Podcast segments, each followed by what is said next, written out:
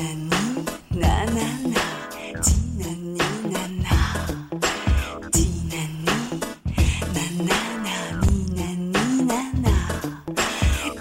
Semaine de. Eh ouais, encore une semaine. Et cette semaine encore, j'ai été con. Du con. Consterné. Pour illustrer euh, ce jour de grève nationale, j'ai fait le tour des conflits sociaux qui grondent dans le monde entier. En France, depuis plus d'un an, durée record. Au Liban, au Chili, à Hong Kong, en Haïti, en Équateur, en Espagne, en Irak, en Algérie. Et j'en passe. Tout va très bien. Madame la marquise. Partout et systématiquement, les revendications portent sur le bon sens, sur l'égalité, sur les droits humains. Partout et systématiquement, ces révoltes s'opposent à la démocrature.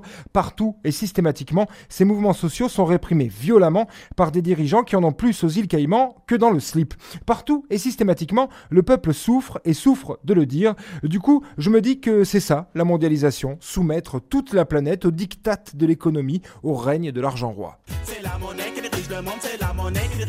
Et c'est pas d'hier. En ce jour de grève, nous sommes en droit de nous poser des questions légitimes. Voulons-nous d'un monde où 200 personnes continuent de faire la pluie et le beau temps? Voulons-nous, pour nous et nos enfants, de cette France d'énarques qui ne fait qu'entretenir ses propres privilèges? J'ai beaucoup d'espoir quant à ces révoltes populaires, j'ai encore foi en l'humain, et même si j'ai écrit cette chronique hier, car dans la rue, ce jeudi, ne sachant pas ce que cette journée va donner, mais je pense qu'il est vital pour nos démocraties de ne plus rien lâcher et de chambouler ce système éculé. Non, éculé. Si vous ne comprenez pas ce terme, c'est que vous avez été bercé trop près de TF1, disons euh, dépassé, et de remettre le bien-être de tous au centre des préoccupations. Noël arrive, on en bouffe depuis fin septembre déjà. Des sommes folles sont dépensées pour décorer, illuminer, animer nos villes. C'est bien, c'est beau, mais bon, avec un joli ruban de couleur, un étron, ça reste un étron, aussi bien moulé soit-il. Amen. Je consomme donc je suis. Un adage qui prend encore plus de sens au moment de Noël. Ce Noël salvateur imposé par Coca-Cola comme ils imposent leur poison à la place de l'eau potable dans de nombreux pays. Vous êtes triste, seul, endeuillé, endetté, déprimé, malade, tout ça à la fois? C'est pas grave, Santa Claus is coming to town avec du Prozac plein sa hotte. Alors, que faire, me direz-vous? On sort les doigts du cul et on se met au boulot Déjà, et puis on y va, on gueule, on se mobilise, on, on nous traite comme des enfants, comme des irresponsables, comme si le peuple ne savait pas ce qui est bon pour lui Eh bien, soyons immatures, soyons irresponsables, soyons aussi hypocrites et incohérents qu'eux.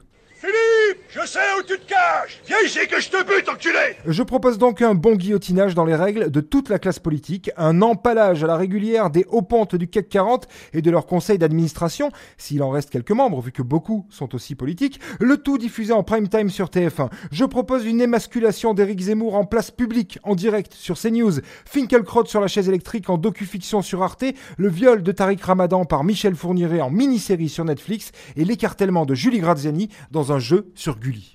Cinéma Cinéma Je propose aussi la nationalisation des chaînes de télé, car sérieusement, ceux qui regardent les émissions proposées feraient mieux de se crever les yeux, ça les rendrait moins cons.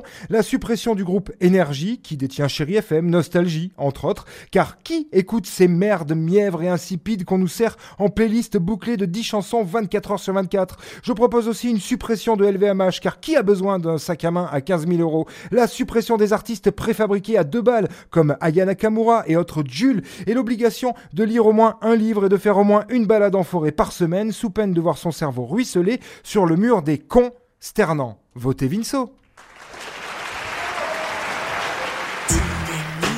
C'était la semaine de Vinceau. Il n'a encore pas fait grand-chose. Hein.